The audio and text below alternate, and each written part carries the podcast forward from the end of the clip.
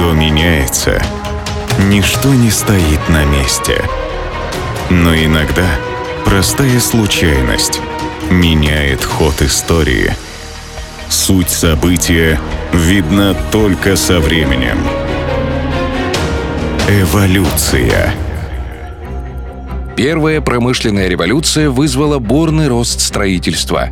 Быстро растущим промышленным центрам требовался дешевый и легко доступный строительный материал. Им стал бетон – Постройки из бетона обладали жесткостью, огнестойкостью и водостойкостью.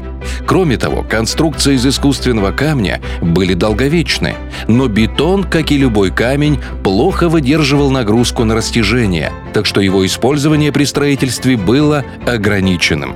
Нужны были новые конструкторские идеи – и сегодня мы расскажем о том, как случайное открытие одного далекого от строительства француза повлияло на облик современных городов. Звали этого француза Жозеф Манье. Он был садовником. С 1861 года он стал экспериментировать с материалами для изготовления садовых кадок – Однажды он изготовил катку из бетона и посадил в нее апельсиновое дерево. Через некоторое время Манье заметил, что по стенкам катки пошли трещины. Тогда он укрепил стенки обручами из железной проволоки.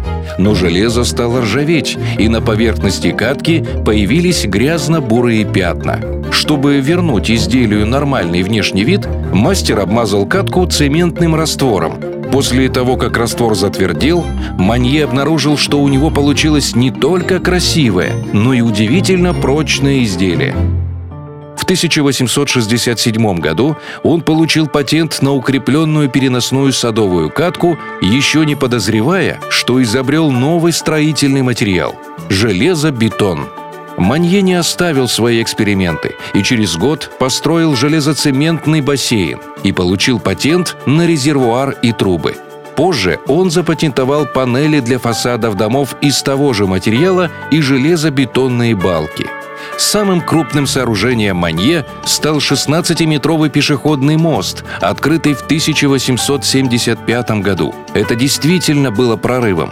Раньше для строительства таких конструкций использовался обтесанный камень или специальные марки дорогостоящей стали. Но все-таки Манье не был профессиональным строителем, и с научной точки зрения его изобретение не было полноценным железобетоном. Однако француз сделал первый шаг к его появлению.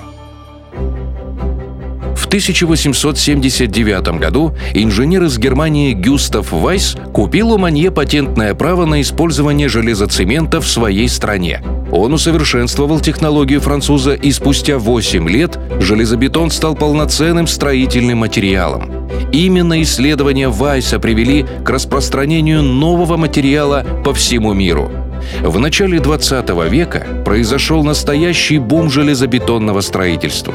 Особенный размах оно приобрело в зарождающейся стране Советов. Советский Союз стремился как можно быстрее стать индустриальной страной. Еще до эпохи первых пятилеток железобетон был применен при строительстве крупнейшей в мире Волховской ГЭС. К слову, знаменитая плотина Говера появилась лишь спустя 10 лет – появлению современного железобетона привели исследования и открытия многих профессиональных инженеров. Но так получилось, что отцом железобетона принято считать именно садовника Жозефа Манье.